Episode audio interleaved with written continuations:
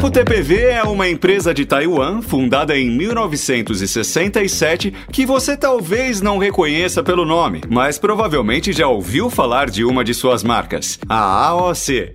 Com as linhas da AOC e com uma parceria com a Philips para fabricar, vender e divulgar todos os monitores e TVs da marca, o grupo TPV se tornou o maior fabricante mundial de monitores para computadores. Isso sem falar que ele também tem o mesmo acordo com a Philips para tocar a parte de produtos de áudio. Neste Pixel Redondo, conversamos com Bruno Morari, diretor de Marketing, Produtos e Business Intelligence no Grupo TPV. Vamos falar sobre a estratégia e a visão da empresa para o mercado brasileiro, além de entender o que vem por aí para os consumidores. Professor Mauri, vamos falar mais uma vez de TV, vamos falar de tela, vamos falar de monitores e é por isso que estamos recebendo aqui hoje Bruno Morari da TPV. Bruno, que prazer ter você aqui com a gente. Muito obrigado aí pela sua presença. Imagina, gente. O prazer é nosso. Muito honrado em participar dessa, dessa live, desse bate-papo aí com vocês. Espero poder gerar um conteúdo, passar informação pro pessoal e que seja um bate-papo bem legal aí e com conteúdo que o pessoal possa usar para tirar dúvida, esclarecer e fazer a melhor escolha na hora de comprar algum produto eletrônico aí no mercado. Show de bola. Acho que para começar, você pode explicar um pouquinho do que é a TPV e qual que é a sua função dentro da empresa? Legal, vamos lá. Então, o grupo TPV é um grupo taiwanês, tá?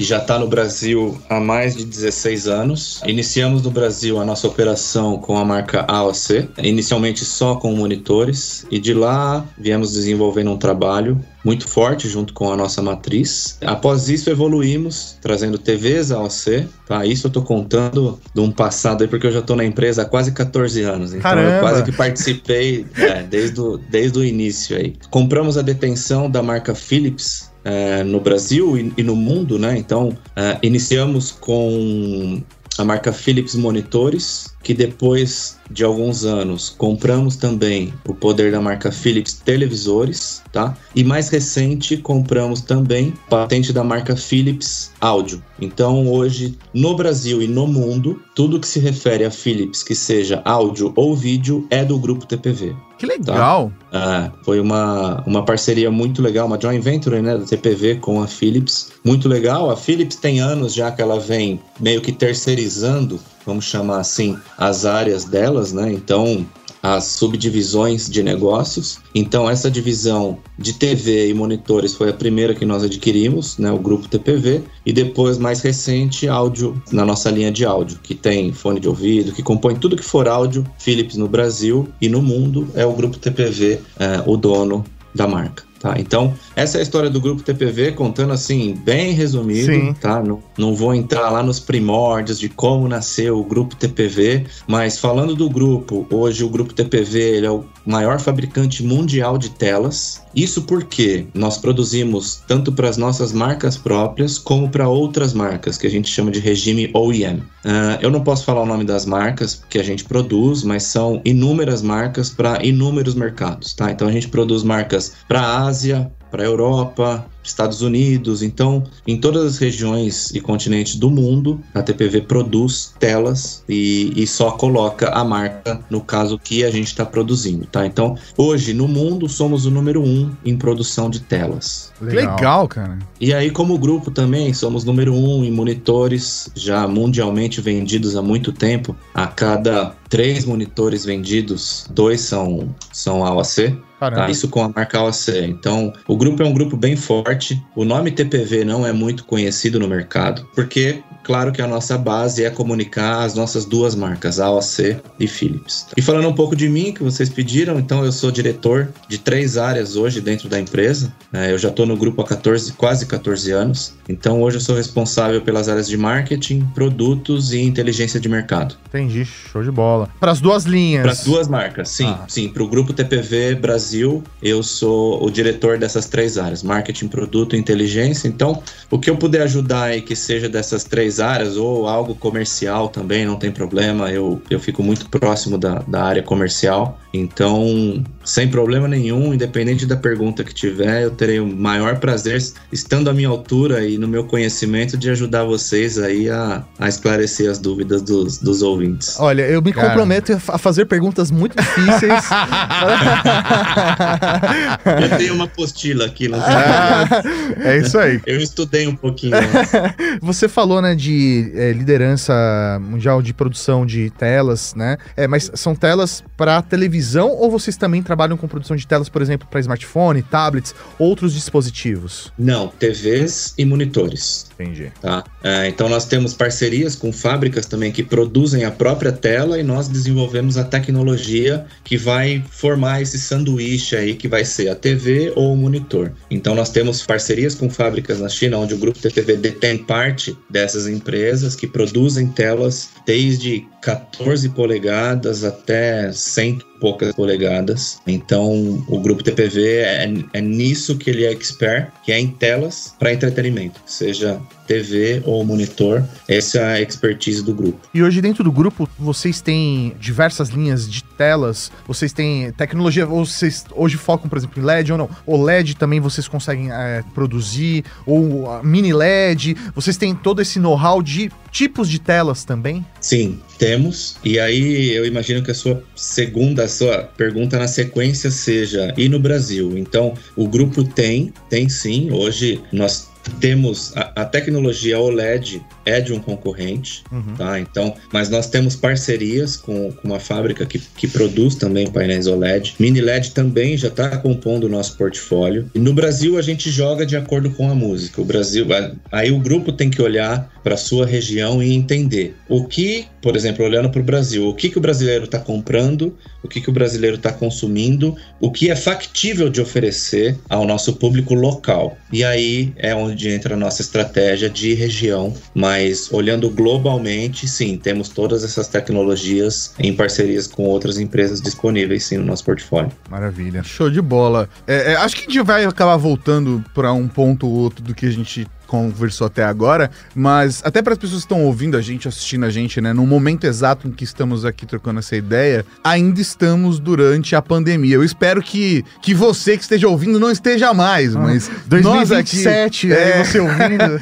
mas nós estamos ainda. E eu queria saber, Bruno, o que essa, esse momento de pandemia impactou o mercado, principalmente de televisões e monitores, assim. Como que foi pro lado de vocês? Porque eu imagino que todo mundo quer ter uma televisão boa em casa para consumir conteúdo, né? As é pessoas é que, que não tem para hoje, né? É, é o que tem para hoje. As pessoas, ao invés de sair, ao invés de passear, ao invés de fazer um monte de coisa, estão em casa, né? E como é que isso gerou? Como é que isso impactou do lado de vocês? Então, deu um aquecimento no mercado, né? E isso eu posso falar global de telas, porque a tela em si ela virou o centro de entretenimento da casa. Ela voltou a ser o centro de entretenimento. Se a gente pensar antes da pandemia, você tinha a TV na sua sala, mas tinha tanta coisa que as pessoas podiam fazer que era difícil uma família se reunir para assistir a TV da sala. Geralmente ficava um em cada cômodo, consumindo o conteúdo que mais lhe agradava. E o que a gente percebeu foi que depois da pandemia, que a pandemia se iniciou, é, houve um aquecimento nesse mercado de telas, tá? Tanto para TV como para os monitores. Falando especificamente para TV, houve uma migração para telas maiores, mostrando para gente que, de fato, as pessoas estavam visando em melhorar o que tinha virado, o que virou, né, a central de entretenimento da casa. Porque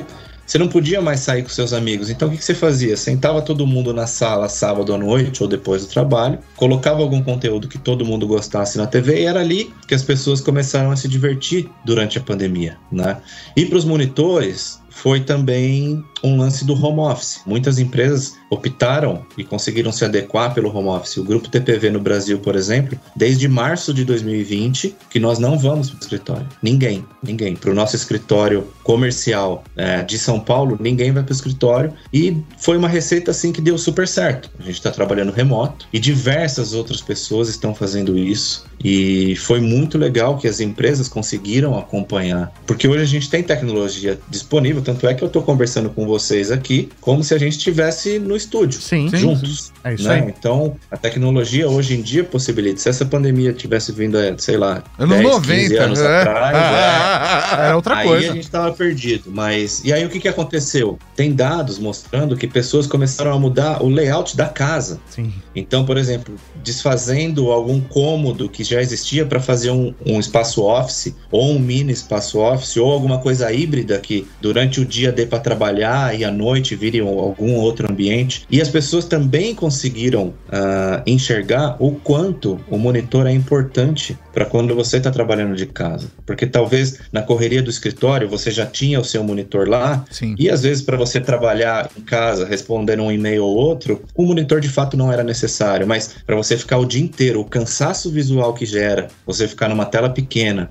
de notebook que não tem um brilho e contraste tão bom como o monitor pode fornecer, é uma coisa que acaba prejudicando o seu desempenho até profissional. Sim. Então, o aquecimento no mercado de monitor também se deu devido à pandemia. E hoje o, o- desenvolvimento de novos produtos, principalmente de linha Philips, hoje eh, vocês são responsáveis pela marca globalmente. Mas o desenvolvimento tecnológico, o desenvolvimento de novos produtos é vinculado à TPV ou é vinculado à Philips originalmente? Vocês trabalham em conjunto? Como que funciona essa, Essa parte? gestão das É, marcas, né? Isso. Sim, então, vamos lá. A tecnologia é detenção do grupo TPV, Aham. tá? Então, a tecnologia em si, ela é criada e gerenciada, é administrada pelo grupo. E o que o contato que nós temos com a Philips é no comitê de marca. O que, que isso quer dizer? Por exemplo, se eu quiser lançar uma TV roxa Uhum. com bolinha branca, Uhum. eu tenho que passar pelo comitê de marca Philips. Perfeito. Claro que por não ser uma coisa tradicional, principalmente sendo uma marca Philips que, é- que, que assim, ela preza muito pelo design e elegância, ela vai me falar, Bruno, uma TV roxa de bolinha branca, por quê?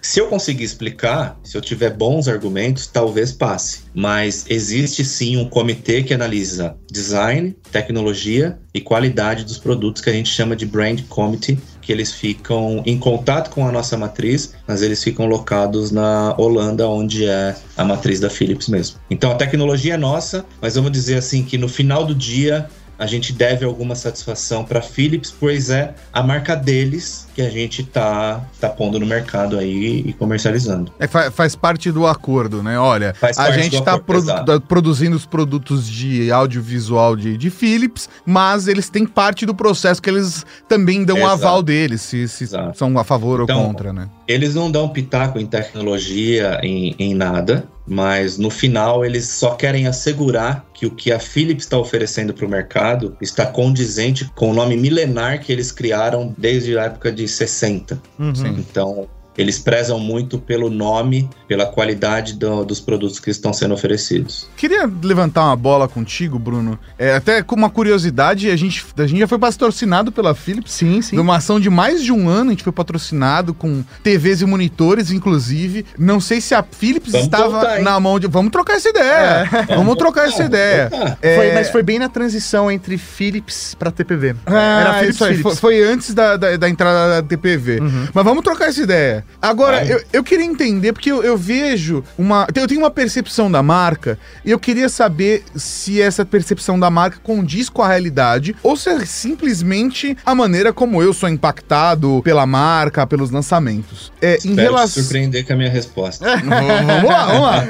É, eu vi, por exemplo, no caso da AOC, eu sempre enxerguei como uma marca que vai tentar entregar o melhor custo-benefício, mas que vai atingir ah, os produtos que são realmente comprados pela maior parte dos consumidores, né? Que vai atingir é um, é um monitor do dia a dia, a tela do dia a dia, que vai atender o que é a 90% do consumo é isso, né? E eu vi uma migração da marca Philips se aproximando mais dessa realidade. Eu, eu tinha uma percepção antes de que a Philips tinha algumas linhas de produto que era para posicionamento de marca, de ter uma série 700, série 7000, esqueci, 7000. É, série 7000 com 60 polegadas, Ambilight, não sei o que lá. Eu, eu, é, o posicionamento do produto, eu não vejo mais da mesma forma com, esse, com essas linhas, por exemplo, sabe? Que a gente vê lá fora, né? Algumas linhas que estão com Ambilight, Android TV e tal. Eu, eu senti que a Philips acabou se aproximando mais da estratégia da AOC de entender, olha, 90% do mercado é isso daqui. O, a gente entende que às vezes você colocar um produto de posicionamento é prejuízo para a marca porque é visto como um investimento para percepção de marca mesmo. Isso de fato aconteceu essa mudança? É uma miopia minha? Como que você pode compartilhar? O que você pode compartilhar em relação a isso, cara? Não, legal. É, primeiro, a sua leitura sobre a OC tá perfeita, tá? Ah, o lema da OC. E é... ele falou que ele ia me surpreender, realmente tô surpreendido. É, eu tô surpreendido. É. Ninguém concorda com o Tato. É isso aí, foi uma surpresa não, pra não, todo você mundo. não concorda, é diferente, mano. mas é, é, o nosso lema aqui é que a OC ela tem que proporcionar a toda a população brasileira acesso à tecnologia. E a gente não precisa cobrar caro por isso, tá? Então, o que a gente quer é, é tornar uma Smart TV popular. Hoje já é, mas antes não era, tá? Hoje, uma tela mais especificada ainda não é tão popular. Mas assim que possível e, vira, e, e, for possível virar uma realidade em questão de custo-benefício, com certeza a OC vai fazer. Tá? Então, é isso. O lema da OC é acesso à tecnologia, entregando produtos de qualidade que tenham um ótimo custo-benefício. Tá? Então, assim, se você comprar uma marca de classe A, ela não vai ser melhor do que uma OC. Porque hoje em dia, o que a gente tem no mercado de TV é uma tela e uma placa. Uhum. O que vai acontecer se uma TV é boa ou não? Eu costumo brincar, é, é, muito difícil, porque com o nível tecnológico que nós temos hoje, é muito difícil você dizer que uma TV, uma TV básica, tô, querendo dizer, ela é melhor ou pior porque é de uma marca A, B ou C. Sim. É, tem o fine tuning, às vezes o fine tuning de uma marca agrada mais que o outro. Tem, tem marcas que, por exemplo, não trabalhavam com IPS, hoje trabalham, aí é, trabalham com alternativas de IPS, a gente sabe como funciona o mercado, é, e aí isso pode, é, dependendo, ter um ângulo de visão superior e tal, mas assim, é, Detalhe, são, né? são questões técnicas relacionadas a tipos de telas diferentes, né? Sim, sim, exatamente. Então, é isso, é você adaptar o melhor custo-benefício no melhor momento. Não adianta eu trazer aqui um, um, super painel e colocar um preço nele aí que dá para comprar um carro, porque menos de 1% da população vai ter interesse em comprar. Eu não digo nem poder aquisitivo, eu digo interesse, porque assim, não adianta você trazer alguma coisa totalmente fora da realidade. Mas existem os produtos flagship, tá? E é aí que eu vou entrar na Philips. Então, só para encerrar você, a sua leitura está ok. Eu, como diretor da marca, uh, não fico fico bravo e nem discordo da sua leitura. A OC é isso: entregar ao público brasileiro acesso à tecnologia, seja em TV, seja em monitores. E monitores, depois eu creio que vocês devam entrar em algum assunto mais específico sobre gamer, uhum. que a OC fez um, um, trabalho muito legal também, trazendo o acesso a, esse, a, essa tecnologia, que foi a primeira marca que de fato tornou um monitor gamer acessível no Brasil, porque Sim. antes era caríssimo, mas a gente pode falar disso um pouco mais para frente, só para não fugir da pergunta. E para Philips, a sua leitura não está, eu não diria que ela está errada e nem certa. Tá, tá, tá, tá. tá. É, Me fala é onde eu acertei e onde eu errei. É, então assim, você acertou no momento em que a gente decidiu diversificar a nossa linha. Por quê? Antes a Philips só olhava para o high-end, tá? Nós só queríamos trabalhar lá em cima. E isso era ruim, porque o que, que aconteceu com isso? Nós, por, nós perdemos a percepção de marca. Então tem muita gente que diz, eu achei que você fosse fazer essa pergunta, que diz que ah, a Philips sumiu do mercado, o que, que aconteceu com a Philips? E então de digo questão de uns dois anos e meio para cá, nós percebemos isso e nós simplesmente mudamos a estratégia, a, tentando atingir todos os públicos, tá? Então, o público que quer ter a primeira Smart TV, antes a Philips não tinha como atender, hoje ela já tem. Uhum. Tá? Mas um público que quer algo totalmente diferenciado, a nossa linha Ambilight, ela continua e essa e a gente tem a detenção do direito autoral dessa tecnologia. Então, ninguém pode copiar. Então existem hoje aí, uma, a gente até brinca, umas fitas chinesas que você cola atrás da TV que dizem que vira Ambilight. Isso para nós é um orgulho, porque mostra que tem gente tentando copiar de tão bom, de tão, de tão legal que o feature, que o feature da TV é. A experiência do Ambilight é coisa linda. É, e não vale a pena. Eu quero deixar claro que eu tenho uma fita atrás da minha televisão, mas é uma fita Philips Hue. mas eu não, não, não tenho disponível no Brasil o, deco, o decoder, né, que tem okay. é, lá fora, mas se for importar é dois mil reais. Ah, mas a pena comprar a TV Ambilight. É. Eu só queria uma então, luzinha então, assim, mesmo, uma Czinha atrás. é, essa tecnologia não está disponível. A Philips Hue não é parte do grupo TPV, é, mas é o que você falou e bem pontuou. Para você comprar essa fita para transformar a sua TV normal numa Ambilight, é mais fácil você comprar uma Ambilight da sua TV e comprar uma Ambilight.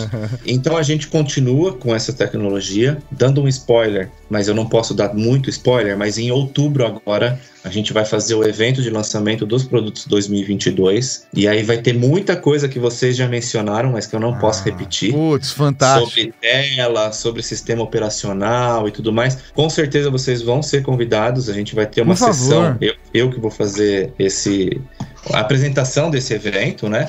Como outros vocês estavam. É, então, para 2022, a Philips vem com bastante novidade, mas hoje a nossa linha é posicionada por séries, por tecnologia e por tamanho de tela. Então, uma tela 32 e 43, falando de Philips agora, tá? Vai ser uma tela totalmente básica que ela vai brigar com a AOC no mercado e com outras marcas também. Sim. Tá? Com a marca A, B, C, D e E. Ah, aí você tá brigando por preço, é isso. Exatamente, porque o mercado hoje de tela pequena, basicamente você briga por preço. Inclusive, eu, eu ouvi recentemente de um executivo de uma, de, uma, de uma empresa que a 32 polegadas é um dos produtos que mais vendem. É verdade isso? Sim, 32 e 43, é, ela representa 60 e 65% do mercado Caraca, brasileiro. Velho. É, é, eu acho muito fora é isso, muito cara. doido. Eu cara. jamais apostaria nisso, cara. 32 é, polegadas. É. E, e, quando você olha para um mercado europeu ou um mercado americano, por exemplo, a 32, a, uma tela 32, ela quase que nem existe. Sim, é um monitor. É, não, já, é, já é monitor. Exatamente. Tanto é que aqui a gente a participação do monitor 18,5 é a grande é a maior parte do mercado, tá em torno ali de 25, 30%, e nos Estados Unidos e Europa, monitor 18,5 nem existe mais. Então o Brasil ele tem esse atraso devido todo o nosso problema econômico, Sim. os altos custos de importação, as taxas, então acontece muito isso. Então, voltando ao racional, então numa tela 32 e 43, a gente vai ter ali um produto mais básico. Numa tela 50 polegadas, a gente já faz uma diferenciação em termos de design. A gente talvez coloque ali um pé de, de metal, uhum. um, né, um, um pé de suporte. metal para suporte da TV. A gente pode brincar com cores, talvez em alguma linha fazer um prata mais claro, com o logo Philips deslocado para a direita, como é a nossa nova série 7000 agora. E quando a gente vai para telas altas, 65, 70, a gente já traz a tecnologia Ambilight. Só que aí, a gente, claro, existe uma, vamos supor, assim, vamos dizer que o volume seria 70-30, uhum. tá? Então, eu tenho as TVs 65 e 70 sem Ambilight, para atender o público que ainda não entendeu o quão valioso é você ter uma TV Ambilight na sua casa e ele não quer pagar por isso, apesar de ser uma diferença de preço pequena, ele por ele não entender, ele não quer pagar. Então a Philips tem lá para ele na prateleira uma TV igual da concorrência. E se ele quiser alguma coisa totalmente diferenciada, que vai deixar o ambiente dele muito mais imersivo e vai fazer até parte da decoração da casa, ele pode ir para uma Ambilight que a gente tem disponível e é uma tecnologia fantástica. É, até mesmo, acho que nessa, nessa linha mais premium de vocês, ela acaba, em comparação né, com o restante do mercado, ela acaba entregando um, um pouco mais em relação a, ao custo, né? Então, sei lá, provavelmente, acho que a TV de vocês, 55, é, é, deve ser a mais barata que já tem HDR10 com Dolby Vision. Então, comparado com... 7 mil. Então, assim, é, comparando com o restante do mercado, mesmo assim, vocês entregando um produto é, premium já superior, né, para um, uma outra faixa de, de, preço, vocês ainda conseguem entregar mais barato que o restante do mercado, né? É. Então, isso eu acho que coloca, inclusive, a Philips num, numa posição de custo-benefício mesmo. As pessoas entenderem que ali você vai ter uma boa tela com um preço um pouco mais acessível. Exatamente. E você sabe que a nossa série 7000 nova que a gente lançou recente agora em janeiro de, de 2021, que são os modelos de 50 a 70 do modelo 7625. Uhum. Essa série, ela é espetacular, é uma, é uma Ferrari das TVs, porque ela tem uma coisa que a concorrência não tem e muitos dos usuários não sabem, que é um processador chamado P5. Então esse processador P5, ele trabalha, ele atua na TV em cinco camadas. Então ele melhora a qualidade de som, melhora a qualidade de imagem, melhora a qualidade de brilho, contraste, melhora a relação de nitidez e é uma tecnologia patenteada e exclusiva da Philips. Então, é bem o que você falou, e a gente não cobra mais por isso. Se você for hoje num ponto de venda, eu não vou dizer que a Philips vai ser a mais barata, mas ela não, com certeza absoluta, ela não vai ser a mais cara, mesmo tendo uma tecnologia tão diferenciada como a tecnologia P5. Então, foi bem assertivo também o que você disse. Se a gente for olhar a Philips, com todo o glamour que ela tem, né, uma marca milenar que muita gente conhece sabe o peso da marca, a gente não cobra mais por isso. A gente quer entregar a tecnologia no preço justo. E o melhor que a nossa matriz desenvolve, o nosso intuito é trazer para o Brasil e fazer com que isso se fique popular, se popularize. Então, é bem o lema da Philips isso mesmo. Bruno, eu tenho uma pergunta cabeluda. Ah, vamos lá. Essas que são boas. É, se, se eu não perguntar isso, o público me mata. é, uma coisa que eu tenho de percepção mais complexa, assim, de complicada mesmo, de, de em relação aos produtos é, é, das, do, grupo do, do grupo TPV, é em relação ao sistema operacional. Eu tenho uma percepção de que os outros sistemas operacionais deram alguns passos passos que o grupo TPV ainda não deu da mesma forma, sabe? É, isso reduz a vida útil da tela, de fato. Sei lá, traz a necessidade do consumidor é, de trazer um dangle, de trazer. Porque o consumidor tá acompanhando um mercado. Eu tô falando consumidor dentro da nossa realidade mais próxima da gente, que é a galera que é mais aficionada por tecnologia, que tem algumas características mais early adopter. Eu sei que a maior parte do consumo, do, do o consumidor médio, o afegão médio, como o pessoal brinca por aí, não tem tem a necessidade de estar tá com 25 mil aplicativos ali na televisão. Sim. Mas a galera que tá mais próxima da gente tá, tipo, tá acompanhando num cenário onde só no Brasil esse ano foram 5, 6 serviços de streaming que foram lançados e agora saiu HBO Max, agora vai sair Star Plus e vai sair. E um é outro, é outro. E eu sinto que o sistema operacional é uma coisa muito complexa em relação a isso, assim. Essa postura é uma postura que vem do headquarter, vem da galera de Taiwan, vem da, da onde onde que vem essa, é, essa questão do sistema operacional e por que vocês ainda não deram esse passo, sei lá, eu vejo produto com Android que eu achei super bacana, vi a iniciativa de trazer TV com Roku, que eu achei muito legal, acho que dá pra gente falar sobre isso também, mas eu queria entender como que a gente pode se aproximar mais desse outro cenário desse, do meu público, da galera que quer 40 milhões de aplicativos. Saiu o DirecTV Go, já tá na TV no dia seguinte. É legal, sua pergunta eu, eu imaginei que fosse aparecer, porque quem usa Smart TV vai reclamar do sistema operacional, independente de qual for o sistema e qual for a marca. É verdade. Isso, você isso tem razão. É você tem é, razão, você tem razão. É tipo fã de Star Wars, sabe, cara? É, fã de Star Wars só não é pior de, do que fã de Star Trek. E eu sou fã de Star Trek. Fã de Star Trek é aquele que. A pior série de Star Trek que tá, em, que tá rolando agora. Ele só reclama. Ele só reclama. Aí quando lançam uma nova, fala: não, mas nada era bom igual o anterior então vamos lá, respondendo aí. É, eu costumo fazer uma alusão ao smartphone. O smartphone ele trava, e ele trava. Independente de qual for a marca, ele vai travar em algum momento do dia, da semana, você vai ter que reiniciar ele e você não fica bravo com isso, geralmente. Mas quando uma Smart TV trava, é o, o pior, a pior sensação do mundo. Por quê? Porque ela é a central de entretenimento. Então, às vezes, você tá lá assistindo com alguém, a TV trava, você fica numa situação chata, tem que reiniciar, tem que. Às vezes. É uma brochada, né? Você tem que explicar. Exatamente. Nunca e aconteceu quando você antes. tá no seu celular, o celular dá um pau lá, dá um, dá, trava alguma coisa, você simplesmente tá sozinho, você reinicia ele, xinga, claro, mas não é tão traumático, vamos dizer assim. Ninguém tá vendo, né?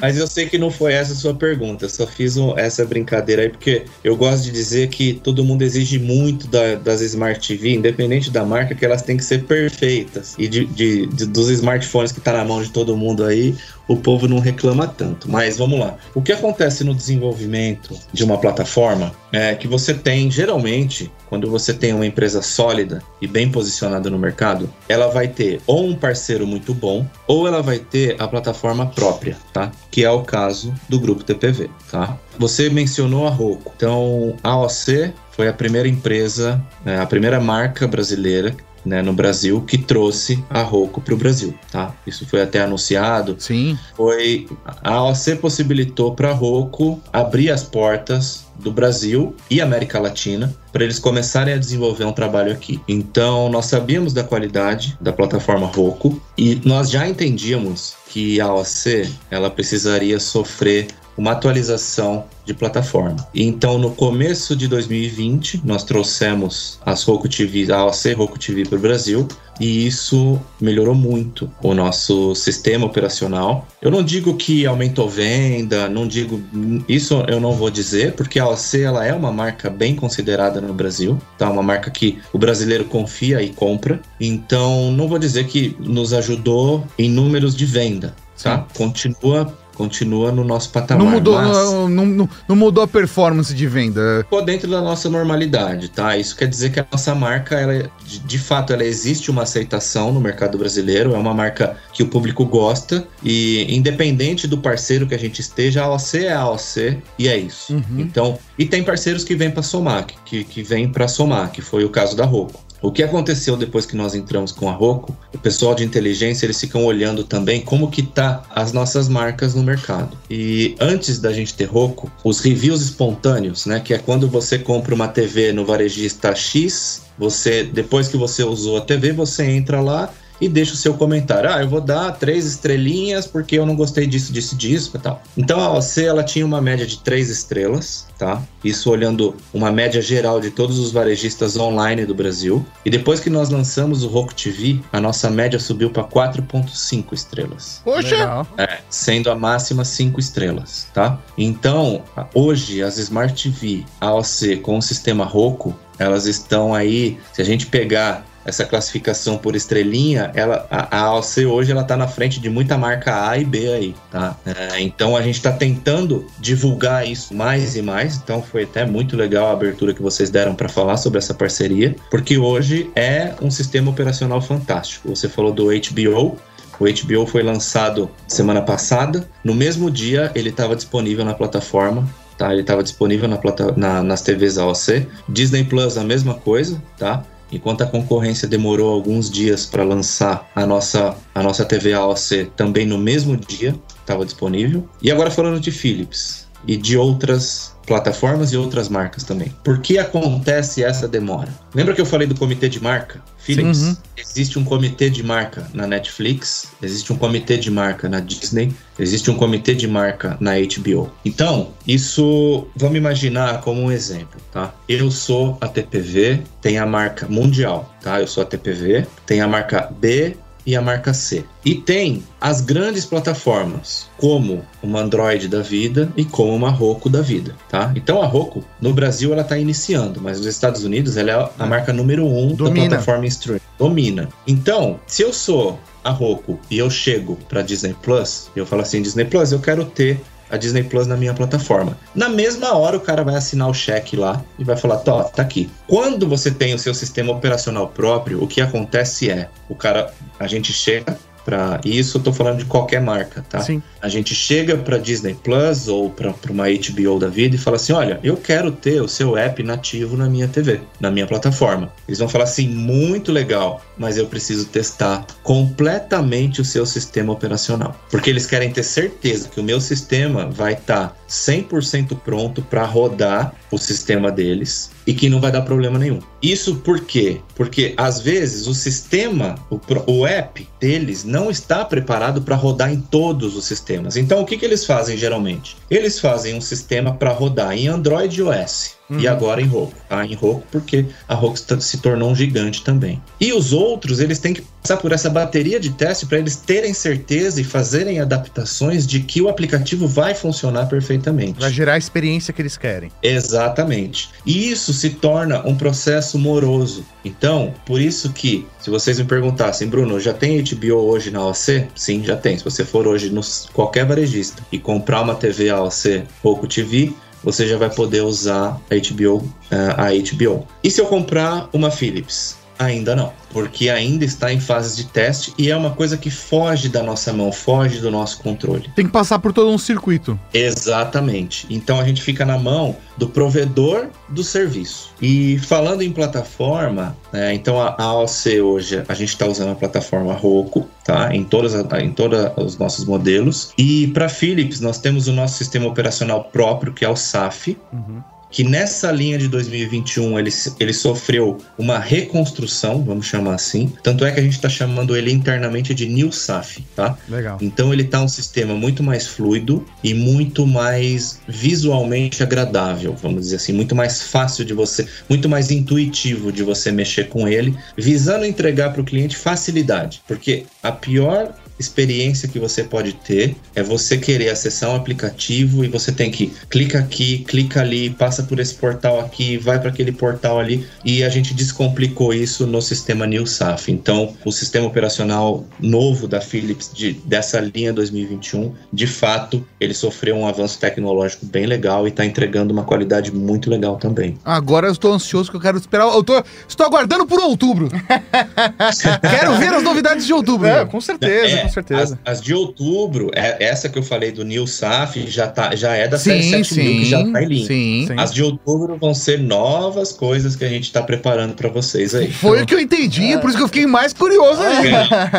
É, Indo pra, pra monitor. Ainda bem, Maurício. Se não fosse entrar você em monitor, entraria eu agora no monitor. É, a gente né, fez essa associação né, da, da AOC ser um, o, o custo-benefício de conseguir entrar na, na casa das pessoas brigando pelo preço, né? Mas em monitor, eu, pelo menos para mim, do jeito que eu sou impactado, ela tem a questão do preço, mas ela se tornou uma marca muito ligada a, a, ao público gamer, né? Principalmente nesses últimos anos, né? Esses últimos dois, três anos, eu percebi que ela não virou só uma marca de tela, ah, um monitor e televisão, não, ela tá, meu, ela entrou nesse universo gamer de fato, pelo menos da forma como ela chega para mim. Sim. E é de fato, é, é real isso, Bruno? Vocês estão se comunicando, vocês querem pegar esse público gamer gamer de fato aqui no Brasil? Sim. Então, legal. É muito bom como diretor de, da marca ver que você teve essa percepção. E o que eu posso te dizer é, em monitores, como eu já disse lá no começo, nós somos número um, líderes de mercado mundialmente falando,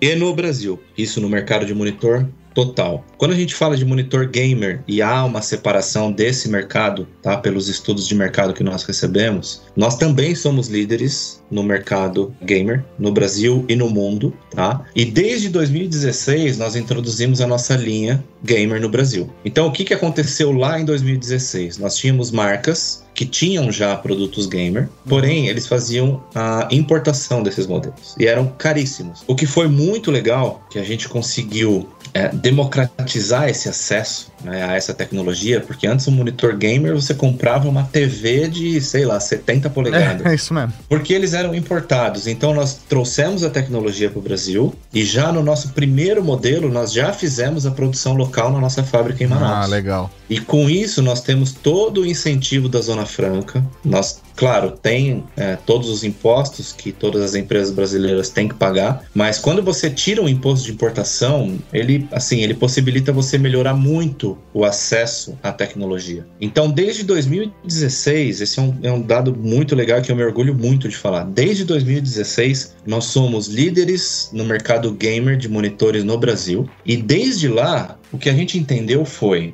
os gamers eles são umas, eles são uma comunidade Sim. Então a gente precisa ficar muito próximo deles. Não adianta eu ficar cuspindo produto e ficha técnica na frente deles, porque isso todo mundo está fazendo. Então a gente resolveu se aproximar de outra forma. Então, como? Patrocinando times, patrocinando campeonatos, patrocinando eventos gamers, dando voz para esse público. A gente fez uma campanha em 2016 é, que a gente deu voz aos gamers. Então, a gente usou gamers comum, comuns na nossa de dia a dia e colocamos na nossa campanha de marketing. Então, assim, a nossa ideia hoje é não só vender produtos, mas estar muito próximo da comunidade. E eu acredito que é por isso que a marca OC gamer ela cresceu tanto, ela cresceu muito. E também porque a gente vem fazendo um refresh de tecnologia muito rápido. Então, nós somos os primeiros a ter no Brasil um monitor 144 Hz, enquanto a concorrência tinha 120. Uhum. Depois disso, nós trouxemos 165 Hz. Depois disso, nós trouxemos 0,5 meio milissegundo. E antes disso, a gente trouxe o primeiro 1 milissegundo do mercado, Sim. enquanto a concorrência trabalhava com 4. Agora, nós já estamos trazendo, é, já temos, né, em linha, dois monitores 240 Hz com meio milissegundo. E em breve, já vou dar um spoiler que a gente vai ter no mercado aí um AOC 360 Hz. Uh.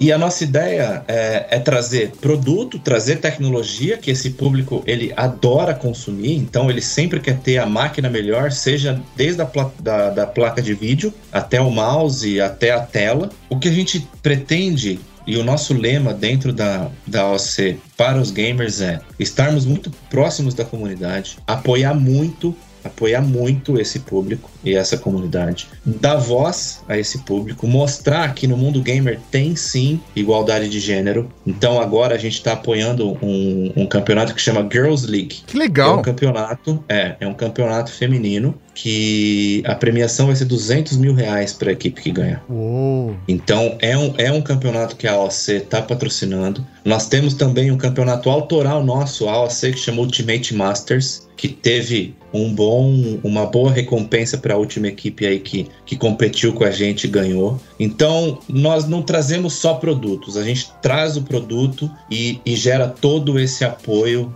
à comunidade gamer. Legal. E aí, nessa separação de marcas, a OC, então, ela, monitores, ela fica com o público gamer e a Philips não mais a Philips vai para um outro direcionamento? Ou não? Vocês também trabalham essa parte gamer com a Philips ainda? Não, com Philips não. Se você olhar hoje o portfólio global de Philips, existe Philips Gamer, uhum. tá? Mas no Brasil não. A gente decidiu por optar por uma marca só para não confundir a cabeça do público. Então, Pensou em gamer, pensou em AOC, tá? Tanto é que a gente agora está lançando, né, o nosso, a gente fez o lançamento tem pouco tempo da nossa linha de periférico AOC. Sim. E a gente trabalha com as nossas duas marcas, que é a AOC Gaming e a marca Aegon. A nossa marca Aegon é como se fosse a Ferrari dos, dos nossos monitores, da nossa linha gamer. É, a gente teve a oportunidade de testar um monitor curvo de vocês. Legal. É, 32 polegadas, se não me engano. Nossa, assim, tá pra sair o vídeo no canal. Tá pra sair vídeo, já foi editado, tá, já tá na edição. E puta, que delícia monitor curvo, Mauri, viu, é, fazia tempo que eu não vi o Mauri brilhar os olhos é, com uma tela. porque, assim, é. É, sei lá, eu uso um monitor de 27 polegadas, né? E aí quando eu, eu usei o curvo, nossa, é, ele é uma delícia porque ele te abraça. Diferente da televisão curva, que parece que é, é ela pegou. exclui pessoas, o Sim, monitor, né? Exatamente. Como o monitor é só seu, ele te abraça, ele te dá uma perspectiva de trabalho. Imersão, né? Imersão. Eu usei, brinquei jogando, mas usei mais para trabalho, né? Para usar no dia a dia de, de trabalho. E achei uma delícia, cara. É, de fato ele gera essa imersão. E assim, vocês devem ser gamers entusiastas. Uhum. Então é aquele gamer que gosta de jogar de tudo um pouco. Mas você sabe que o monitor curvo, para quem é profissional, às vezes ele não ajuda, ele atrapalha também, como a TV atrapalha. Então, por exemplo, se você falar para o nosso time, a Fúria, a gente patrocina a Fúria. Se eu levar um monitor gamer curvo pro time da Fúria pro time que joga Counter-Strike, eles vão tacar o monitor na parede. Porque eles perdem campo de visão. Ah, entendi. Então, e eles precisam ficar totalmente focados. Então, a nossa linha de monitor gamer ela é muito ampla. Para atender várias necessidades, né? Exatamente. Então ela passa desde o monitor de entrada para aquele gamer que está começando, ela vai até o, o, público profissional mesmo, tá? Com os monitores 144, 240 Hz, e a gente atinge também esse público entusiasta que gosta de uma tela maior, uma tela curva. Então a nossa linha de fato é a mais completa do Brasil. Além de ser número um na, no mercado, a nossa linha de fato ela é a, a que abrange mais e abraça mais esse público aí, atendendo tudo que ele precisar e tudo que ele quiser. Cara, e monitores com Ambilight não tem mais na linha de vocês, né? Porque durante um período havia monitores com Ambilight no Brasil e hoje em dia não se encontra mais, né? A gente chamava de Ambiglow. Para Isso, a linha isso. de monitores, a gente chama de Ambiglow. É, de fato, é, a gente teve uma. A gente redesenhou essa estratégia e no Brasil a gente saiu um pouco desse foco, tá? Desses monitores. Mas já dando um mega spoiler aqui para vocês. Tá longe, mas a gente vai trazer para o Brasil. Não sei se vocês viram que saiu na mídia essa semana que a Philips lançou um monitor chamado Momentum. E esse monitor, ele é a Ferrari dos monitores Philips, então é da nossa linha Momentum. E ele vem com Ambiglow, 55 polegadas, e ele é desenvolvido junto com o Xbox. Que da Que da hora! Que Então, assim, da hora! É um monitor que vem pro último trimestre de 2021. Uhum. A tecnologia é muito nova ainda, então ele foi lançado na Europa. Ele é um painel totalmente específico para essa tela, então é um painel que está difícil de conseguir. E por, por ter que fazer todo esse processo de importação para o Brasil, esse produto vai ser importado. Mas assim, seguindo essa linha, a gente vai trazer esse, esse modelo aí para dar esse gostinho aí também Ah, para esse público. Fantástico, cara. Eu já, uma tarde jogando Xbox a trabalho, eu já vou avisar que vai ser trabalho. Quero testar a trabalho. Maurício, esse trabalho vai ser feito na minha casa. Eu vou levar o trabalho pra casa. Ah, olha só que semana. dedicado que É, você é, Tato. muito dedicado. Não, esse monitor ele vem sendo, tanto é que bagunçou, é, gerou bastante comentário positivo na mídia, né, na mídia global. Sim. Então é, um- é um produto que tá todo mundo bem ansioso esperando aí por ter essa parceria com o pessoal do, da- do Xbox. É bem legal. É, inclusive aqui eh, eu vou, vou fazer um levantamento depois pro pessoal do financeiro, porque pra testar um monitor eu preciso ganhar um Xbox Series X da empresa pra poder fazer todos os testes adequados e tal. Mas é Pegar um- trabalho. Ah, trabalho, é trabalho, é uma ferramenta de trabalho. Tá certo. Vocês têm que entender o cenário, é, é Acho que, eu diferente. vou, acho que eu vou pedir um pra mim também quando chegar o monitor testar. Compreensível, compreensível. É lógico, lógico. Você falou que, por exemplo, esse monitor, é, quando ele vier, será importado. Mas hoje, dentro do portfólio de vocês, a maioria dos produtos é produzido no Brasil ou é importado? E falando AOC e Philips. Sim, a Alcei Philips, 99% produção local. A gente tem alguns produtos é, importados, justamente para deixar esse nosso portfólio da linha gamer bem amplo e atender todos os públicos. Então, algum, alguns modelos eles são importados, mas 99% dos nossos modelos e do nosso volume é produzido na nossa fábrica de Manaus. Sensacional, sensacional. E, e, falando agora de áudio, é, quando que a TPV assumiu essa parte de áudio da, da Philips também? Foi no final de 2019, tá? Então, no final de 2019, a matriz comunicou todas as regiões a detenção da marca Philips Audio. Então, em 2020, nós iniciamos esse trabalho no Brasil. É, inicialmente, começamos com fones de ouvido somente, tá? E agora, em 2021, a gente está lançando, lançando e lançando cada vez coisas mais legais. Então, tá muito legal. Dentro de fone de ouvido, então, a gente também tenta atingir todos os públicos. Então, a gente tem fones com fio normais, como esse que eu estou usando, porém é da nossa linha profissional que chama Fidelio, Sim. que ele traz uma qualidade sonora muito melhor, tanto no áudio como no microfone. Temos os, os fones de ouvido com fio que custam, sei lá, R$29,90, que fica na gôndola do supermercado para você, putz, preciso de um fone, passou, pegou Uhum. sabe? Fica assim, a gente fica no, na saída de caixa. A gente tem uma linha muito completa Bluetooth, então tem fones in ear, você tem os headbands igual vocês estão usando. Lançamos a tecnologia TWS, que é uma tecnologia que a gente quer popularizar ela no Brasil, né? Que são aqueles fones pequenininho, sem True fio. wireless. Uhum. É, True Wireless. A gente tem também a nossa linha Sport, que é muito legal, que você pode suar, depois que você soa, você lava o seu fone, não tem problema nenhum. Então, a gente tem várias coisas dedicadas e estamos ampliando essa linha. Estamos ampliando. Não sei se vocês querem que eu fale de todas essas é, Não, não fone de ouvido para mim é um produto de. É, vamos lá, até para você me conhecer melhor, Bruno. É, acredito que parte, grande parte do nosso público já conheça essa minha característica estranha. é, mas eu sou. Eu tenho um problema com fones de ouvido. E quando eu digo um problema, é um problema mesmo. Talvez exija tratamento, eu não sei. É, é, eu costumo andar comigo pelo menos uns 3, 4 pares de fones de ouvido. Porque eu tenho fone de ouvido para coisas específicas. Por exemplo, ah, a hora que eu tô gravando um podcast, eu uso um tipo de fone de ouvido. A hora que eu tô aprovando um material de áudio, eu tenho um outro nível de fone de ouvido profissional para aquela característica. E é um fone que eu não levo para todos os lugares, tal, porque é um fone profissional. Quando eu tô usando o computador no dia a dia, fazendo tal, uma chamada, fazendo uma chamada, tal, eu tenho um outro fone de ouvido. Quando eu estou utilizando no celular no dia a dia para ver vídeos, fazer chamadas, eu uso outro fone de ouvido ouvido. Eu tenho fone de ouvido até para tomar banho. As pessoas dão risada disso, mas é verdade. Eu comprei um fone de ouvido que é a prova da. Era feito para mergulho, para eu poder usar sem problema no chuveiro. Eu, eu gosto de ouvir podcast. A gente trabalha com podcast. A Rede Geek vai fazer mais de 14 anos trabalhando com podcast. A gente tem.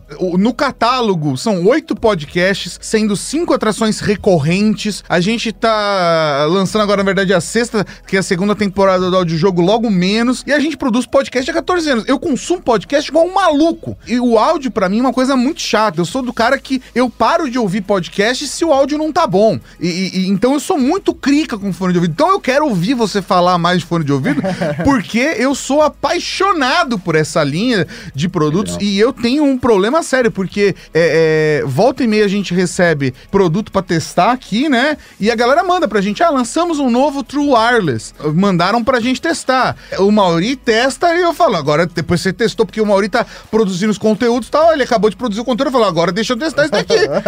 Você, quem usa mais fone de ouvido aqui? Eu ou você? E eu pego, eu, eu, tenho um problema sério com smart devices, assim, é, e fone de ouvido é um deles. Eu tô usando duas pulseiras inteligentes agora, não sei se dá pra ver aí, ó. Ah. Duas, porque uma não é o suficiente. É, é, é, porque não dá pra colocar mais, né?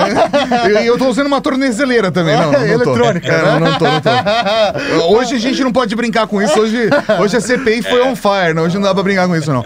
Mas assim, brincadeiras à parte, eu sou aficionado por fone de ouvido. E a Philips sempre teve uma percepção, acho que na cabeça do brasileiro. Porque antes da chegada de várias marcas no Brasil, a Philips já se fazia. Vocês da TPV herdaram a força da marca, né? Sim, o parte do acordo é forte. é herdar essa força da marca. E a gente sabe, como você falou, a, o, o, desde o fone da gôndola, que é o fone da gôndola é, hoje nos vários cenários, mas quando a gente era moleque, era fone do boteco. É, era o fone do, do barzinho, da banca de jornal, é. que era Philips, sabe? É, é e a gente tem é, da, da, padaria. É de você ir na padaria e ir lá junto com o isqueiro, do lado do isqueiro, tem o fone de ouvido, porque nunca se sabe. Na lojinha de conveniência no posto, tem esse, esse produto. É aquele pretinho básico da Philips que é cara, inquebrável. É né? inquebrável esse produto.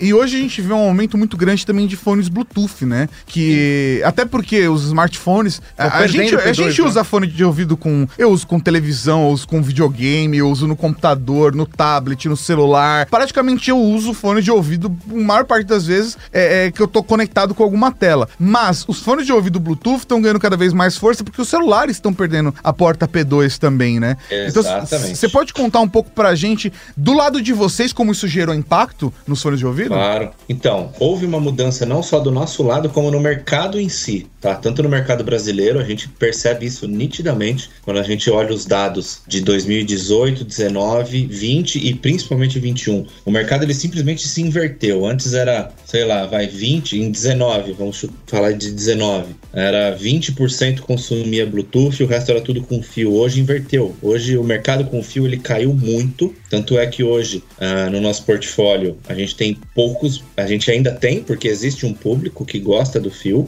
porque ele entrega uma, uma outra fidelidade de som, mas de fato caiu e o, e a tecnologia Bluetooth se popularizou muito, porque é mais conveniente, você não tem os fios para ficar te amarrando, né? Então, se você está no celular, para não amarrar sua mão, uh, traz também aquele lance de status, de você estar tá com fone e de repente não ter fio. E para nós isso foi legal, a gente entendeu rápido essa virada e foi bem quando nós pegamos a detenção da marca Philips Audio no Brasil. Como você disse, é uma bela marca. A Philips, nesse mercado de áudio, ela é extremamente reconhecida pela qualidade sonora que ela sempre entregou. E é isso que a gente continua fazendo. E até foi essa a nossa maior dificuldade, é, e ainda é hoje, por quê? Hoje o mercado está olhando muito para preço, porque quando uma tecnologia ela fica popular, começa a guerra de preço. Ah, é normal. E aí, é, e aí vem a marca A, B, C, aí vem as importações ilegais e começa a aparecer uns fones do nada, mas não é assim que a gente quer trabalhar. Então, com a nossa matriz,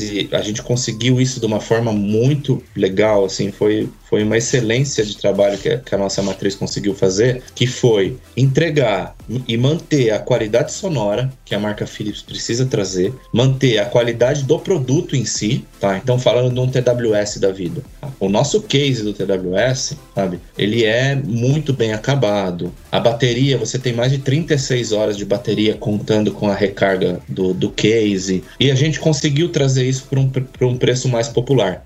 Tá? Não digo que somos os mais baratos do mercado, mas com o peso que a marca tem, com a qualidade sonora que a marca entrega, com o produto em si, é, é uma bela de uma entrega. E hoje a gente está muito próximo, assim, trabalhando numa linha de preço ali de briga mesmo para conseguir ganhar mercado. Então tá muito legal. E esse lance do Bluetooth ajudou bastante a gente é, e a gente entendeu essa virada e hoje a gente foca completamente. E eu espero que vocês joguem todos os fones fora e comecem a usar todos os Philips aí. A gente já usou alguns, mas vamos conversar sobre. Acabando a live aqui, a gente fala tchau, pessoal, suba a trilha e a gente troca uma ideia. Legal, legal. Mas é, até essa, essa parte mesmo do, dos True Wireless, né? Eu, eu testei um True Wireless de vocês, inclusive tem review aqui no canal e tem um comparativo com alguns outros produtos do mercado, né? E para mim ele foi realmente o custo-benefício, né? Ele foi o que entregou a melhor qualidade de áudio, né? Uma qualidade realmente que não compromete tipo, muito pro agudo, muito pro grave, aquele som confortável, é, com um bom acabamento. Equilibrado. Isso aí, equilibrado. Obrigado, a palavra é essa. Equilibrado, com um bom acabamento, confortável, né? E que entrega o que precisa entregar, né? Então, gostei muito da experiência de utilizar esse fone de vocês. Nunca tinha usado um True Wireless, né? Tinha já utilizado outros Bluetooths, muito mais os over the ears, né? Não os Sim. intras. Então foi uma experiência muito bacana. Mas o que, que eu achei de mais legal? O preço que vocês estão trabalhando, por exemplo, nesse tipo de produto. Não, e as cores. É, eu vou dar, é, vou, dar, vou ressaltar. É. As cores, Tinha um azulzinho, é, tem roxinho. São para mim um Roxo, diferencial. Branco, azul, isso. Que não é todo mundo no mercado que consegue. É, dar opções, né? Dar essas opções. É uma linha muito mais complicada, né? De ter opção de cores. Eu achei bem legal que vocês trouxeram é, mas as o, cores. O, mas o que eu achei bacana, porque o preço realmente ele era um preço competitivo, não era mais barato que, por exemplo, os produtos, os fones que a galera acaba importando da China. Mas é, mas é um produto que você compra com um preço extremamente justo no Brasil com garantia, cara. E aí isso para mim é um puta diferencial. Você Sim. pagar, sei lá, às vezes 50 reais mais caro, mas que você vai ter garantia de 12 meses ali com assistência técnica, né? Com uma marca te dando um suporte. Exato. E a qualidade sonora também, né? Sim, não, com certeza. É assim, a gente faz esses, a gente compra esse, todos os, os produtos pra gente testar na nossa na nossa área de produto. E assim é uma pena que, que não é todo consumidor que consiga fazer esse teste, sabe? Ah, eu vou comprar esse aqui, vou chutar um preço aqui, vou comprar esse de 99 ou eu vou comprar esse de 139, sabe? O de 99 não vai comparar com o Philips de 139. Então, é uma pena que é mais difícil você fazer essa comparação com o fone de ouvido, mas e essa qualidade de equilíbrio de som é muito prezada pela, pela Philips. Então, vocês não vão ter um fone Philips com o som distorcendo. O equilíbrio sonoro e a qualidade qualidade, o conforto é o que a Philips mais preza e isso é passado pelo nosso comitê de marca. Ah, então, perfeito. Então, eu quero só, não quero ser deselegante com os nossos colegas da internet, mas a gente sabe que tem pessoas que fazem conteúdo na internet que também não testam, que ah, também é. não tem esse comparativo, às vezes até por não ter ouvido para isso, né? Sim, é, é, isso é uma questão técnica, né? De que você desenvolve o ouvido para poder entender isso daí. Então é muito complicado. É, é, é, e quando se fala de produto, às vezes, cara, fone de ouvido assim, importar fone de ouvido.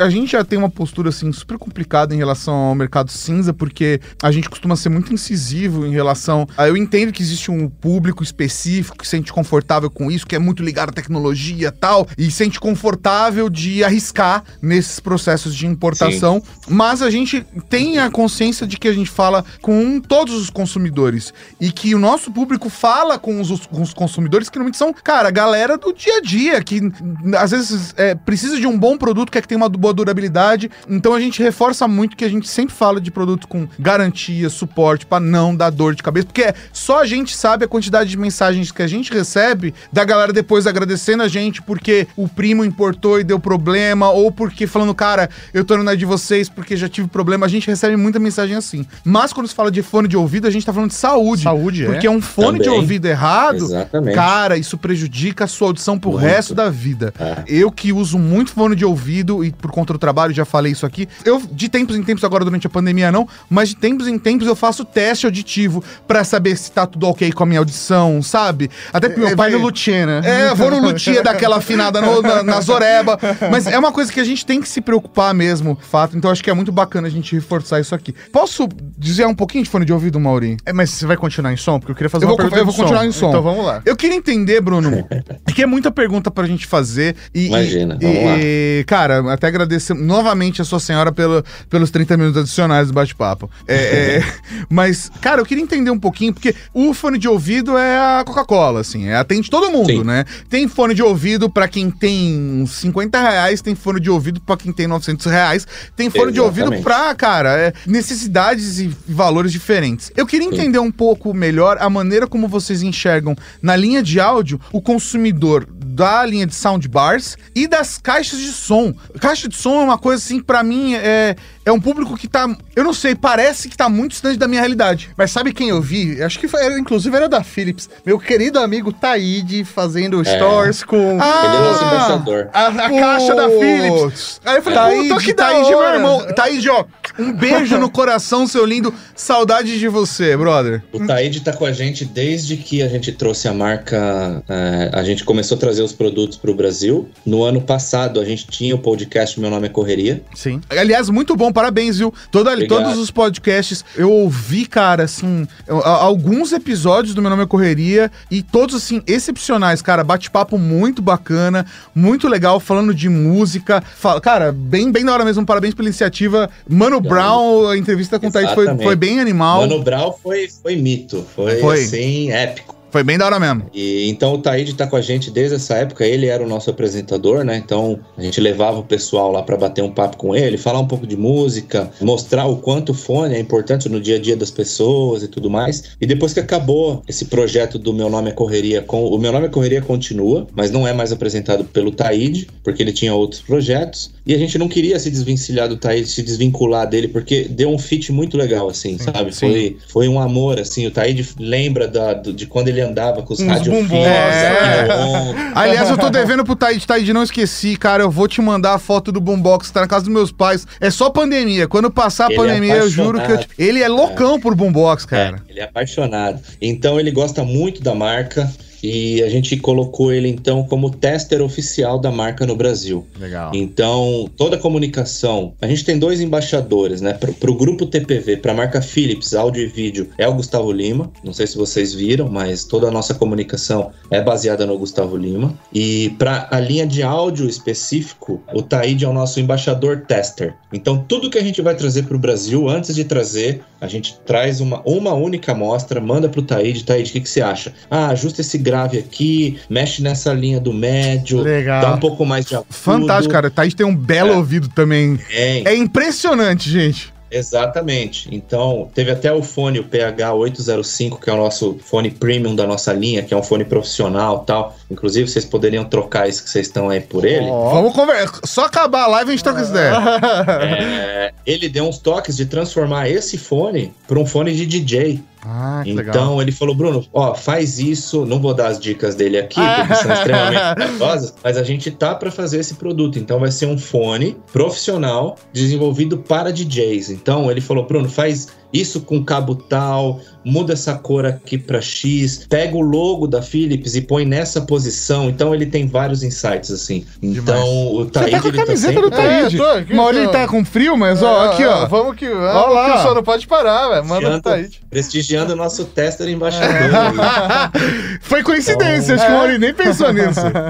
Então ele, ele é um cara que tá junto com a gente. Me fugiu. Você perguntou alguma coisa do soundbar. É, eu queria entender o público do e o público das caixas, assim, cara. Até porque... faz sentido, né? Vocês têm a televisão, aí tem o é, o soundbar. soundbar, ali. legal. Agora, tipo, as caixas é um público que tá muito distante da minha realidade, pelo menos. Eu queria entender um pouco mais isso. Então vamos lá, é até, é até legal a gente falar, porque, como eu falei, em 2020 a gente focou em fazer um bom trabalho com a linha de fone de ouvido, e em 2021 a gente está focado em ampliar a Philips Audio, porque a gente não poderia parar somente em fone de ouvido. Então, o que, que a gente fez? A gente trouxe uma linha vintage, que são duas caixinhas de som num estilo vintage, então caixinhas de som Bluetooth pequenas, uma, uma menor e uma um pouquinho maior, que tem um display, ele parece bem um rádio antigo, assim, tem até, parece que são aqueles botões a válvula, mas é muito legal, então a gente trouxe esses dois produtos. A gente fez agora recente, no Dia dos Namorados, o lançamento da nossa linha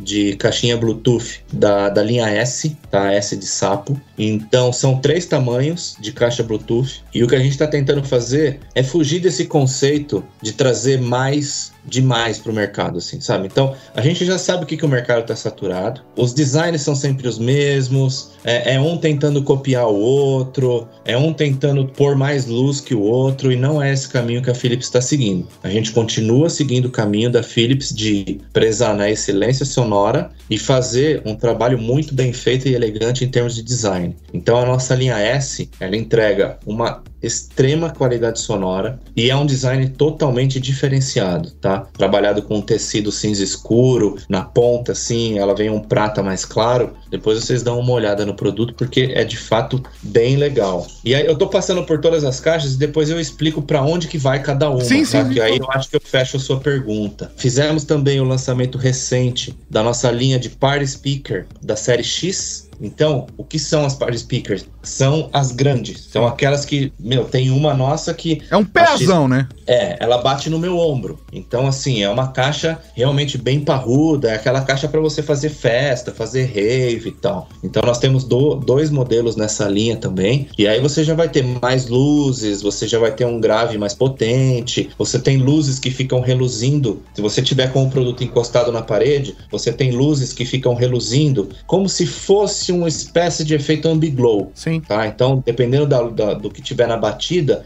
ele vai reproduzir na parede. A gente está vindo também agora, para o final do ano, a gente faz o lançamento de um microsystem. Então, isso. Tem mercado, E- cara, pra microsystem? Então, pedido do Taíde e tem mercado. Que loucura, velho. Quando a gente anunciou, deu um spoiler aí, meu, tem gente assim amando. É um Que mercado doideira. pequeno. É, é um mercado pequeno, é um mercado de nicho. Sim, imagino. Mas assim, é um mercado para quem gosta de som. A qualidade Sim. sonora que entrega um microsystem, você não vai ter em caixinha Bluetooth alguma. Ah, com Sim, certeza. Com certeza. Então, você são pessoas que elas, elas escolhem o que elas querem. Então, o que, que um cara do microsystem quer? Ele não tá pensando na comodidade de deslocamento com a caixa na mão ou para levar a caixa Sim. até a piscina. Ele quer ligar lá na sala dele e escutar o som mais perfeito do mundo. Então é isso que ele vê. E a gente tá também com a nossa linha de soundbar, que aí é um público que no Brasil ele ainda é um pouco difícil de se entender. Soundbar é um, é um produto no Brasil que ele, ele ainda não emplacou. Então, É, eu não, tenho- mas eu acho que é uma questão de educação tecnológica Educação mesmo. tecnológica, Cara, exatamente. porque é, é, eu vejo hoje vantagem. É engraçado que a gente teve uma penetração muito forte. Desculpa até te cortar, mas é, é, é que cê- é muito verdade isso, cara. A gente, eu, eu sinto que houve uma penetração muito forte na ideia do home theater, home theater, home theater, home theater. É. home theater. E, e o soundbar, ele traz hoje a praticidade pro público, mas uma qualidade sonora superior ao que antes eram os antigos Exato. home home theaters. Parece que o público, até meio, o potencial... o- Como o- tem menos caixas, parece que é pior, né? É, Não mas, sei. mas não, Exato. cara, mas não. Se você for ver, assim, a, a gente, óbvio, por estar imerso na- no mundo de tecnologia, assim, você vê soundbars com 3, 5, 10, 15 falantes, 30 falantes e, e- e com certificação Dolby, assim, cara, uma porrada de coisa. E é um- sempre uma parada muito boa, cara, que as pessoas, quem tem em casa sabe a diferença que um soundbar faz. Exatamente. A gente tá, vai lançar agora também pro último trimestre de 2021. A gente vai lançar um soundbar 7 para 1. Porra. Sete canais pra um. É, que é da nossa linha Fidelio. Então, tudo que for Philips áudio que vocês ouvirem Fidelio, entendam que é Ah, sim, eu topo. a sim, excelência, É, é Deus sim. Uhum. na Terra para falar de áudio. É, Tá? Então, vai ser da nossa linha Fidelio, a gente vai ter dois modelos. Essa linha aqui vai ter 7, 7 por 1. Ele possibilita que você desmonte a sua barra ou que você Ah. deixe a barra como uma barra. Legal. E se você desmontar, você consegue tirar né, as duas extremidades e você consegue No colocar atrás de você sem fio. Puta, sem cara, fio. é, a primeira vez que eu vi isso foi com um produto Philips, Sim. sei lá, uns, sei lá, uns 10 anos Não, atrás. não, Ori- não, não, não, foi 10 anos atrás. quase- já 10 deve anos exagero. Não, deve ser, sei lá, 9 anos atrás, 8, no, ma- no máximo. 8, 8. Aqui Foi, no Brasil- 2014. No lançamento da Philips, cara, que era um soundbar, e aí você desacoplava, né? Ele recarregava a bateria quando tava conectado, e aí É, você desacoplava e colocava atrás do sofá. Quando eu vi isso, eu falei, meu Deus, é isso, acertaram. E, mano, eu vi isso oito anos atrás e falei, cara, eu quero isso pra mim. Puta, que da hora que vocês mantêm isso. Mas é o lance que vocês falaram, é uma coisa de educar, de você entender. Porque a tecnologia ela avançou tanto que você não precisa mais ter aqueles trambolho que, o- que o home theater te trazia, que era aquelas caixas e fio pendurado por todo lugar. Hoje, uma barra, um- uma barra que você tenha na frente da sua TV, ele vai te proporcionar um som tão bom ou melhor do que o seu home theater, porque você hoje você tem diversos emuladores com Adobe, você tem Adobe Atmos. Então, assim, a tecnologia ela avançou muito para em termos de som e imagem também, mas em som também. E, e o público eles não têm noção do quanto que você torna a sua experiência de assistir TV mais imersiva quando você tem um soundbar. Sim, com certeza. A gente, eu, eu costumo falar que assim, a- as Philips Ambilight, de, de- isso é uma pesquisa real, tá? Isso são dados reais. A cada 10 pessoas que têm ou que, que presenciam o uso de uma Philips Ambilight, 8 não abrem mais mão da tecnologia. E o soundbar, do soundbar é um achismo meu, eu não tenho dados, mas eu creio que seja a mesma A coisa. percepção, Quem a minha- a minha usar- percepção é Porque é muito prático, cara. Exatamente. Quem usar soundbar uma vez e ver tudo que ele pode entregar, a pessoa não vai mais deixar de usar. Ela vai começar a pôr soundbar no quarto, soundbar no quarto da filha,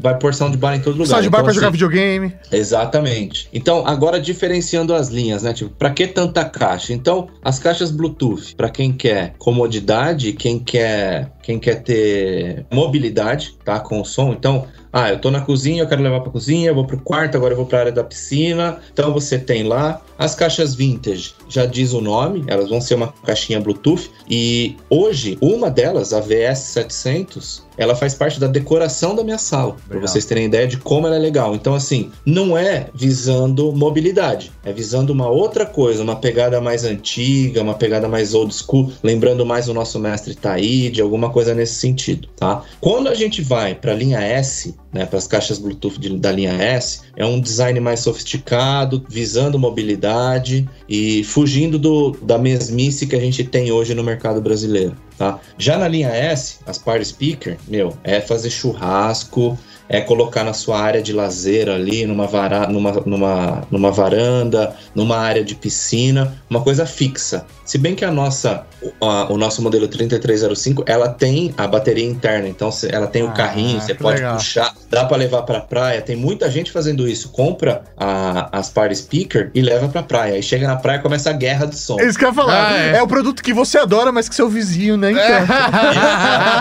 Exatamente. Então a gente tem todos esses públicos. Já do microsystem é o público mais nichado, aquele público que ele nem pensa em comodidade, ele tá totalmente preocupado com a excelência da qualidade sonora e o público de soundbar, que é esse que a gente está tentando educar que é você trazer uma imersão, um pacote mais completo. Então eu diria assim, hoje uma sala dos sonhos seria você ter um soundbar da Philips com uma TV Ambilight e um subwoofer atrás de você. Pronto, você não vai mais sair da sua sala.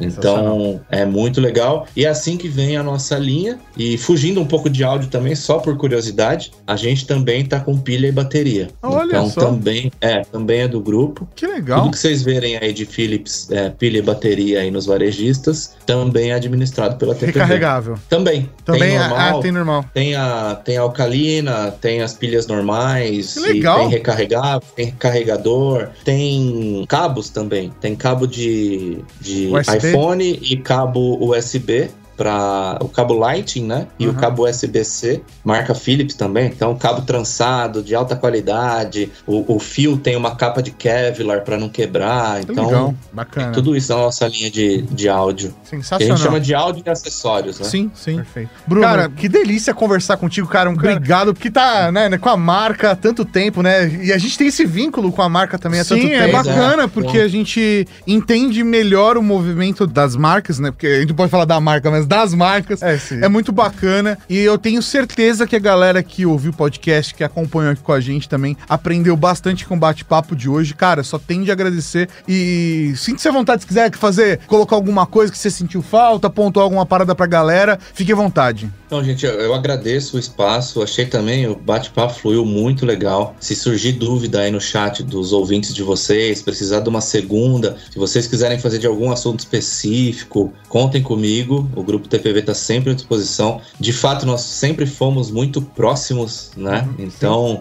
eu tô vendo esse estúdio aí, ó. Eu já tô vendo o que, que eu vou conseguir pôr de Philips aí. né? É que você tá vendo só metade. Você não tá vendo lá de lá. É, os que vocês estão usando de apoio, quero ver se é AOC.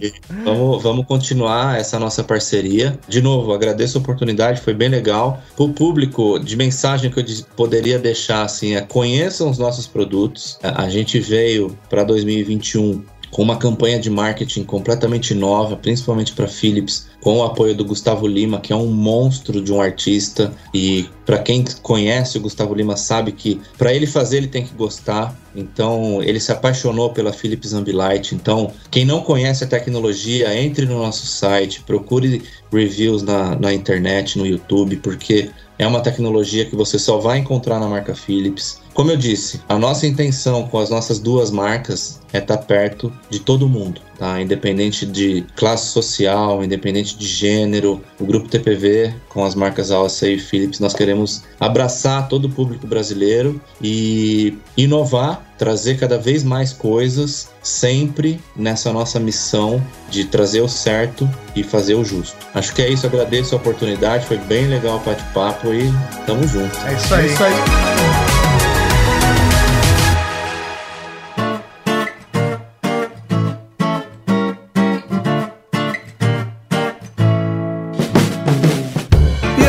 Você gostou desse podcast? Compartilhe, ajude a Podosfera a crescer.